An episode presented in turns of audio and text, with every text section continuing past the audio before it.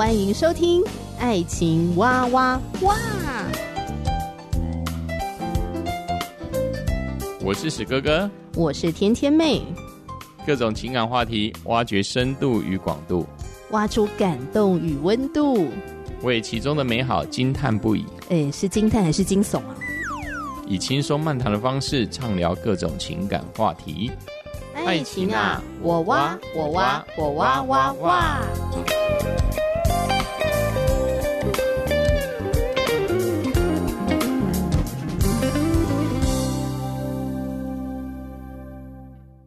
嗨，亲爱的听众朋友，平安，我是天天妹，真的非常的开心，再次和你相会在《爱情哇哇哇》的节目当中。那今天呢，要继续和你分享这本好书，我心动了。然后呢，分享单身、交往、订婚、结婚的蒙福原则。非常感谢台湾学员传道会授权这本书给天天妹，让我可以在节目里面推荐给大家。那一定要跟大家说明哦，这个不是业配，所以如果你听了呃之后觉得诶这本书好像蛮不错的，你想更多了解，甚至你想要购买，那我都不会因此加薪。但我相信你读了这本书呢，应该会获得还蛮多的帮助吧。嗯，因为我觉得在爱情的这条路上啊，我们真的很需要有一个明。灯来指引我们一个正确的方向，也会比较知道说哦，我要怎么找对象，然后我要怎么样去评估我跟这个对象到底合不合适。那这本书呢，真的就像明灯一样，可以给我们许多很好的指引，所以真的很推荐这本书给大家。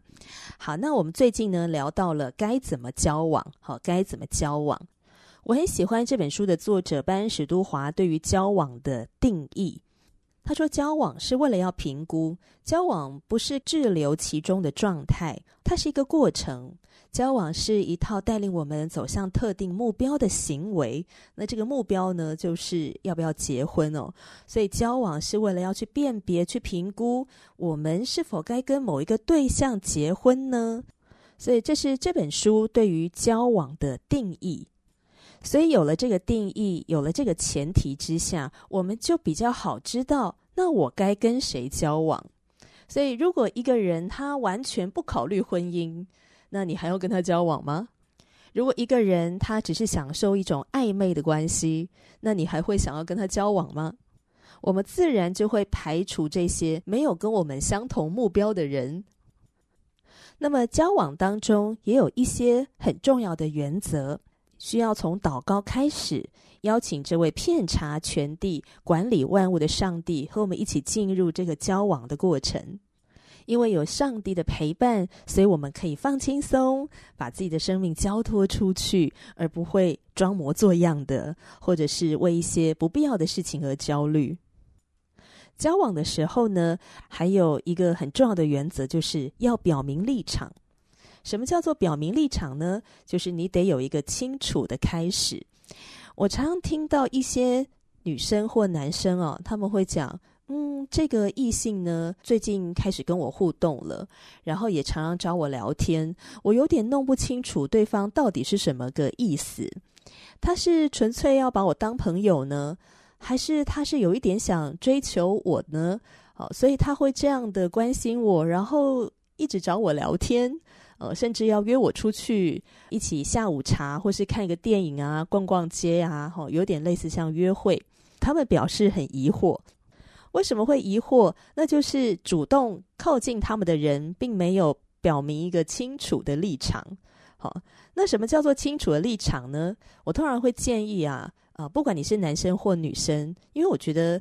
在面对感情这个事情啊，女生也是可以主动的哈，女生也可以落落大方嘛，对吧？哦，都什么年代了，男生跟女生都可以主动追求所爱呀，哈。好，所以不管你是呃弟兄或者是姐妹，看到一个还不错的对象，我们想要更多的认识他，主动的亲近他的时候，我通常会建议他们说，你们可以跟这个对象讲。哎，我觉得你很棒哦，我很想跟你多互动、多认识，跟你做朋友，所以我想要约你一起出去玩，不知道你愿不愿意？这就是一个清楚的开始。你会让对方知道说：“哦，你是要干嘛？” 他会知道你的立场，你是很真诚的在跟他互动，然后他会有心理的准备，比较不会让他陷入胡思乱想。那第二个，什么叫做表明立场？就是我们在跟对方互动的时候，要保持一种开放的态度、敞开的态度，是一种可以随时可以沟通的态度。像这个部分呢，班史都华就提了自己的例子啊，他当时还在跟妻子多娜在约会哦，还是在交往的过程中，他就告诉呃多娜说。我非常的高兴能够认识你，也非常想继续和你相处。我没有预设自己要在六个月之内结婚，可是也不打算只是虚耗彼此的青春。我感觉我们这段关系还能够更深入，所以如果你愿意的话，我想要一直约你出来约会。那他这样的一个表达，就会让多娜很清楚哦，班恩的立场是什么。那也可以让多娜呢，诶，自己去好好的想清楚，他愿不愿意继续的跟班恩约会，然后让这个关系可以更深入。然后第三个，呃，表明立场啊，就是要有一个明确的退场机制。什么叫退场机制？也就是分手嘛，对不对？就彼此评估到某一个程度，觉得诶，这个大概不合适。好、有很多的地雷是没有办法拆除的。地雷呢，可能牵扯到了原生家庭，啊、哦，牵扯到了很多呃你们难以解决的一些因素。好、所以就没有办法走下去，呃，会面临分手。这个明确的退场机制呢，也是必须要沟通清楚的。好像班恩举自己的例子，他跟多娜还在谈恋爱的时候，他告诉多娜说：“我想要让你知道，不管什么时候，只要你对这段关系感到不自在，都请一定要告诉我。你绝对有权跟我说，我们可以就此画下句点。我把我的生命交托给上帝，也把你的生命交托给上帝了。所以，如果有任何的情况让你感觉到不对劲或不自在，我们都可以不用再继续，所以你不要有那种啊不好意思跟我讲，不好意思跟我分手的那种压力。好，那这就是很清楚，因为交往是一个评估彼此合不合适进入婚姻的重要的过程，在这个过程中不用彼此捆绑。但我发现有些弟兄姐妹啊，在交往的时候呢，就觉得哦，自己好像跟对方捆绑了。好，这种捆绑就是好像我一定要嫁给对方了，好像我上了车之后我就不能下车了。那这个交往的压力就会很大。在交往的时候，我们应该要敞开的，好面对对方，也要敞开的面对自己啊。到底我们心里面，真实的想法是什么？我们真的觉得对方合适吗？我们真的喜欢跟对方相处吗？真的喜欢跟他这样聊天吗？呃，约会的这个方式是你喜欢的吗？或者是你有其他的考量，你觉得不太妥，可是又不好意思讲出来？我们要很正视自己的内心啊。所以，当有一个明确的退场机制，彼此就比较没有那种压力，哈，就比较能够敞开的沟通。因为还没有结婚嘛，还没有承诺说对我要嫁给你，或是你要娶我，还没有做这个承诺，是可以随时喊卡的。然后呢，交往还有一个很重要的原则啊，就是上一集所分享的，要小心交往当中的界限。呃，当这个界限呢，不明朗的时候。很容易会因着个人的背景、个人的思考，对于交往或是对男朋友、女朋友不同的定义，就会产生很多的潜规则。而这个潜规则呢，往往是我们没有意识到的潜规则。好比说，女生会认为在交往当中，男生就应该要帮我呃拉椅子，好，男生就应该开车来接我。好，应该要接送我。那开车来的时候呢，应该要帮我开车门，等等之类的这些很绅士的举动。呃，什么帮忙提包包啊，帮我夹菜呀、都要做好这些规划的行程啊。这是男朋友应该做的事情。好，有些女孩子呢，她会有这些心中的潜规则。好，就是当你从一个只是异性的朋友，然后。跨越进这个男朋友的这个小圈圈，身份不一样的时候，他心里面有很多的潜规则就会出现。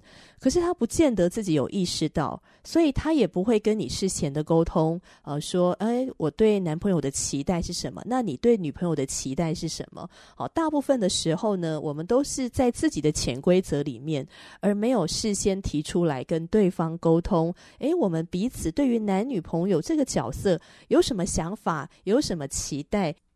所以啊，交往当中的界限就很重要，因为当没有清楚的界限，也没有清楚的沟通时，就会很容易产生冲突，然后发生误解，产生不必要的焦虑。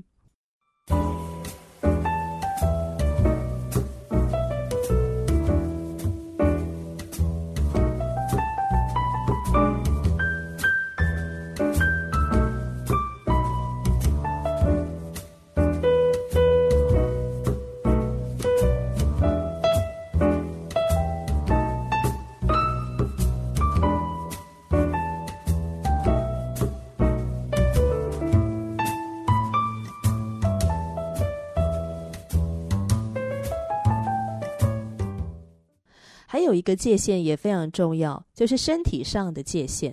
我可以触碰到对方的身体哪一个部分是合宜的，哪一个部分是不合宜的。这个其实在交往前跟交往过程当中都是需要很敞开的沟通的。千万不要觉得不好意思谈，诶，我这样子跟他聊这个，会不会显得我很小气，我很保守，或者显得我像个呃色狼一样太过开放？千万不要感到呃羞耻或害羞，呃，因为身体界限的沟通真的非常非常的重要。很多时候呢，就是因为没有沟通清楚，那对方不小心踩了另外一方的某一颗地雷，造成心里的不舒服。那结果这一方心里不舒服了，可是他又没有明确的表达说：“诶，你的这个举动让我不太舒服。”呃，当你。突然搂住我的肩，或者你突然碰触到我的腰，呃，其实我有点吓到，不太舒服。哦，对方没有做这个表达时，那另外一方真的不知道，他以为你是可以接受的。好，哦，那误会就会产生啦。好，哦，这些不愉快、这些焦虑就会产生，不安全感会产生。哦，所以身体的界限。到底可以碰触到哪里？尺度在哪里？这个一定要沟通，因为每一个人对于身体的开放程度不一样的。所以不要认为说，诶，我如果提出来了，对方会不会觉得我不够在乎他，不够喜欢他，所以才会拒绝，才会表示不舒服？哦，我会怕对方误会了，所以我不敢表达。哦，你千万不要这样子想，因为这样子想呢，对你们的关系丝毫没有帮助。哦，清楚的沟通和表达，立出这个界限，然后彼此尊重，这才对关系是有帮助的。好，第四个该怎么样交往呢？就是持守贞洁。好，持守贞洁，那这个是呃基督徒的一个立场。那这就跟这时代的嗯潮流很不一样哦。这时代的潮流是，你应该要先试试看，在性上面合不合适，呃，喜不喜欢跟对方做爱，呃，够不够激情，甚至呢，在谈恋爱之前呢，我们先做一次，我们先打一炮。如果这一炮打得爽呢，那我再跟你谈恋爱。好，这是这个时代的潮流。嗯、至少我身边还蛮多不是基督徒的朋友呢，他们是这个的想法啦。好，那当然可能有些人不是，毕竟每个人的观念不一样嘛。好，那基督徒的立场啊，就是性呢，就是在婚姻里的；那婚姻之外的性呢，就是上帝所不喜悦的。当我们跟某一个人发生性关系的时候，我们就跟他二人成为了一体，我们就跟他联合了。这在上帝面前就是一种夫妻的关系。所以单身的时候呢，不发生性关系；还在约会或者是交往当中呢，也不发生性关系。性是上帝创造给这一男一女一夫一妻啊、呃，产生更深的情感连结。是要让他们可以二人成为一体。好，以上呢就是我先简介一下该怎么交往哦。这个交往当中的原则，我们之前分享的那几大点。那刚刚呢，天天妹再给大家做一点 summary，重点整理哦，就是大家可以回想一下。好，那接下来呢，我们要继续来谈这个第五个交往的原则哈，就是以礼相待。什么叫以礼相待呢？以礼相待到底有什么具体的做法？保罗在写信给以弗所教会的时候，他花了三章告诉我们，上帝为了拯救饶恕人，借着耶稣的恩典，把我们接进上帝家里的这一切的作为。那接着保罗呢，就在最后的三章，他话锋一转呢、就写出了超过四十条的诫命。他告诫上帝的子民啊，也就是上帝的儿女，要如何因着上帝的恩典彼此相待。所以在以弗所书四章十二到十三节，建立基督的身体，只等到我们众人得以长大成人，满有基督成长的身量。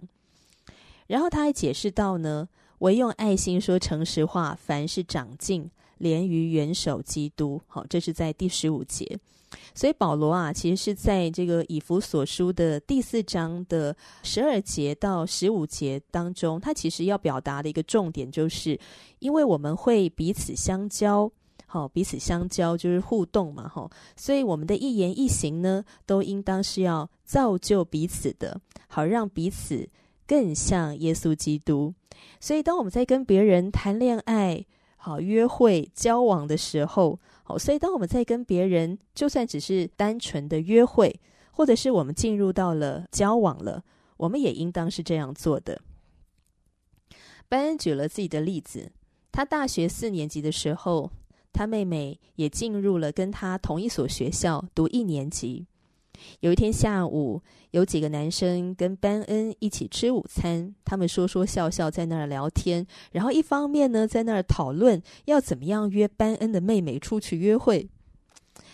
那班恩就觉得一点都不好笑啊！哎，你们要约的是我妹耶，而且我认识你们这些家伙，我知道你们这些家伙呢之前都没有好好的对待女生。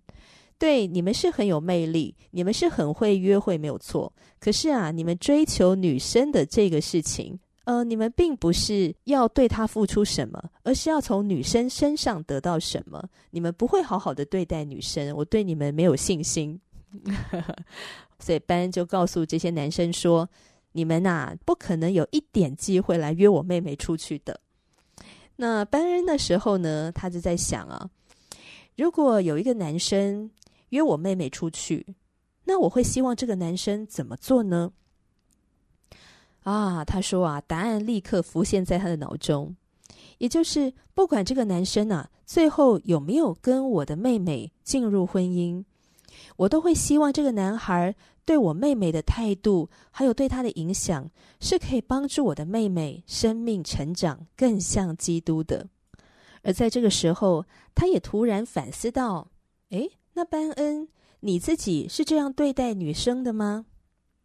哇！于是他哭了。他突然意识到他自己并没有这样对待女孩子。有的时候他没有给予支持和鼓励，有的时候他的表达模糊不清，有时候他的意图也并不是那么的好。所以他大大的反省自己，他悔改。那一天起呢，他告诉自己说：“如果我再跟某一个女孩子来往互动，或者是恋爱交往，不管最后有没有结婚，我都希望我们对彼此的生命都有帮助。希望能够听见对方告诉我，因为啊、我跟你认识、做朋友，或是跟你恋爱交往，在跟你相处的过程里面，我的生命也一起成长了。”他认为这才是交往当中最有价值的。嗯，天天妹也是这么的认为。亲爱的朋友，你希望你在关系当中所产生的影响，最终能够让另外一个人生命成长吗？对方会因着你参与了他的人生而更加的信靠上帝，也更加的爱上帝。如果跟我们交往过的对象很心碎、不知所措，那么我们就得评估自己在做什么了。所以我们大可热情的和对方约会。那在交往当中，你们可以一起去做你们喜欢的事情，一起去运动啊，一起读书啊，一起去听音乐会呀，好，去做你们有兴趣的事情，或是一起去服侍上帝等等的。在这个交往的过程里面，可以敞开的分享自己在当中所学的、所经历的自己的感受和想法，而且是真诚友善的说出自己的想法。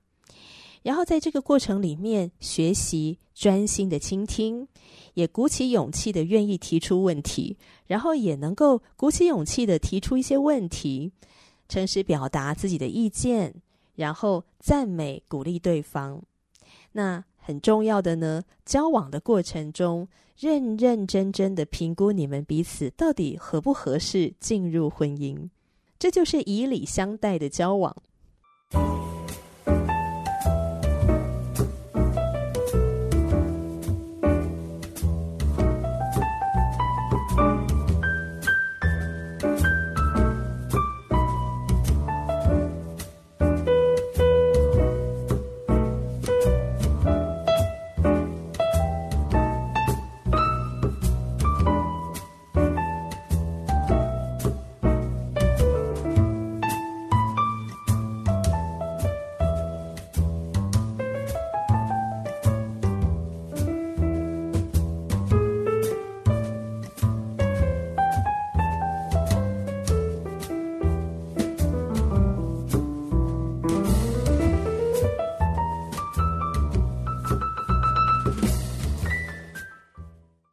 好，第六个交往的原则是你需要团契的陪伴。交往是评估彼此合不合适进入婚姻的一个方法嘛？那么我们是否会跟呃所信任的人交流，让这位我们所信任的对象可以随时的提出见解呢？如果有这样的人的存在，或者是有这样的团体的存在，那对我们呢、啊、是大大的有帮助。在箴言的十一章十四节说：“无智谋，名就败落；谋事多，人便安居。”人很容易沉醉在浪漫的气氛中啊！哇，在这个粉红的泡泡里面，它让我们眼前一片朦胧，很容易失去客观的判断力。这个时候，如果有一些客观的意见，就可以让我们看得比较清楚。啊，特别是如果遇到一个其实真的不太合适的对象时，就比较不会耗损太多的时间。这些的意见可以让我们跟不错的人交往，也可以帮助我们发现不错的对象。所以独自找对象虽然很好，也是我们的自由，没错。可是太常当独行侠，那在评估对方的时候，还有评估自己的时候，就少了一种可靠的依据。我就想到啊，我还没有结婚前呢，很恐婚嘛，也觉得谈恋爱呢是一件很麻烦的事情，它是一个投资报酬率很低的事。我觉得可能因为我看到身边蛮多的人，呃，婚姻不太顺利，交往也不太顺利，呃，有的人呢是人财两失，就让我对感情也很没有信心。可是与此同时呢，我心里面还是会有一点小小的。嗯，想谈恋爱的感觉，好，只是不知道，哎，自己到底有没有这个能力，呃，经营好关系。那我记得我那时候呢，也会跟我的呃小组长聊天，我很信任他，哈，他是一个年长的弟兄，已婚了，有三个孩子，我就跟他分享到我对感情的这些想法，哈，就是我刚刚讲的那些，然后也提到自己心里面多多少少还是蛮想谈恋爱的。那现在呢，也有弟兄对我表示好感，呃，我不知道该怎么办。那这个小组长呢，他就很客观的、很直接的点出我的一些生命问题，譬如他认为我其实并没有搞清楚交往是怎么一回事，还有呢，我的眼睛长在头顶上，我并没有好好的去认识这些弟兄们，或是客观的去观察他们合不合适。只是因着一些弟兄的言行，我就直接判断他们出局了。其实这并不客观。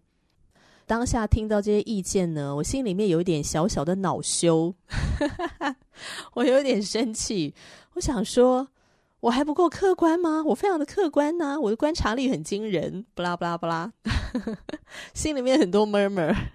但后来呢，我就谦卑下来哈，我觉得嗯，对，我承认这可能真的是我的问题，嗯、呃，我要好好的再厘清一下我自己脑中的这些想法。那后来事实证明啊，呃，这个成熟的小组长哦，这位弟兄，他对我的观察哈、哦，他给我的建议是我所需要的。那后来我跟史哥哥认识了嘛，哈、哦，那我们是先做弟兄姐妹，先做朋友。过了大概两三年的时间，我们开始彼此看对眼了，哦，彼此都产生了一些好感。那我又把这个事情告诉这位弟兄小组长，然后他会给我一些可靠的意见，然后我们也一起祷告，哈，他也会找史哥哥聊一聊，然后跟史哥哥一起祷告。所以在这个过程里面呢，这个小组长还有他的妻子呢，是一路的陪伴我跟史哥哥，哦，帮助我们在光明当中很健康的互动。那最后我跟史哥哥决定要谈恋爱了，好，所以我觉得真的是非常的感谢我的小组长跟他的妻子，因为他们的陪伴，所以让我跟史哥哥在交往之前，哈，还只是约会，然后到进入交往的这个过程里面。都是很清清楚楚的，而不会在那里模糊，不会有一个人自己突然晕船，想太多，哈，胡思乱想，或者是呃不小心走了岔路。啊，当然，我不只是呃咨询了呃教会呃我的小组长跟他的妻子的意见啊，呃，因为我觉得他们很了解我，也认识我很久了。那我也会咨询我父母的意见。让他们参与在我从单身到脱单的这个过程，而这对我是有帮助的。最后第七个很重要的原则就是要耐心的等候。所谓路遥知马力，日久见人心。当然，我们不是要考验对方个十七八年，但是观察个几个月、半年、一年是很重要的吧。很多的生命问题在短时间内不会立刻浮现的，但一段时间之后会欲盖弥彰。我们得观察的够久，看看彼此是怎么样应对各种的挑战和情境，尤其呢是观察对方怎么样去面对不顺心的事情，他会有什么样的反应，他的情绪管理能力好不好，他的沟通能力如何，他怎么对待交往以外的人。他如何跟父母相处？如何跟朋友相处？哇！我当年观察史哥哥啊，观察了好多啊。我观察怎么他，我观察他怎么面对权柄，好，教会的牧师权柄，观察他是怎么样跟弟兄姐妹相处的，哈，特别是在服事当中，我们有很多要一起服事的机会。然后听他怎么跟他的父母相处，听他说他的父母是怎么样教育他们家三个小孩。再加上我们友谊的基础，至少有个两三年，足够让我观察到许多重要的事情。他也在更多认识我，呃，他也在评估我是不是一个合适的对象。愿上帝在他的时间点，把那位一辈子爱你的王子或公主带到你的身边。而当我们还在单身岁月的时候呢，不要把希望啊，呃，像那个毛啊。定锚，那个船的定锚定在任何的王子或公主身上，而是呢，要定睛在这位爱我们的上帝身上，与上帝同行，相信上帝会照管我们的需求，在美好的时机点呢，引导我们走向对的那个人，或者是引导那个对的人走向我们。好，今天聊到了该怎么交往的七大原则。如果你觉得听了对你有帮助，也希望你愿意分享给你身边的好朋友们。我们下集节目再聊了，拜拜。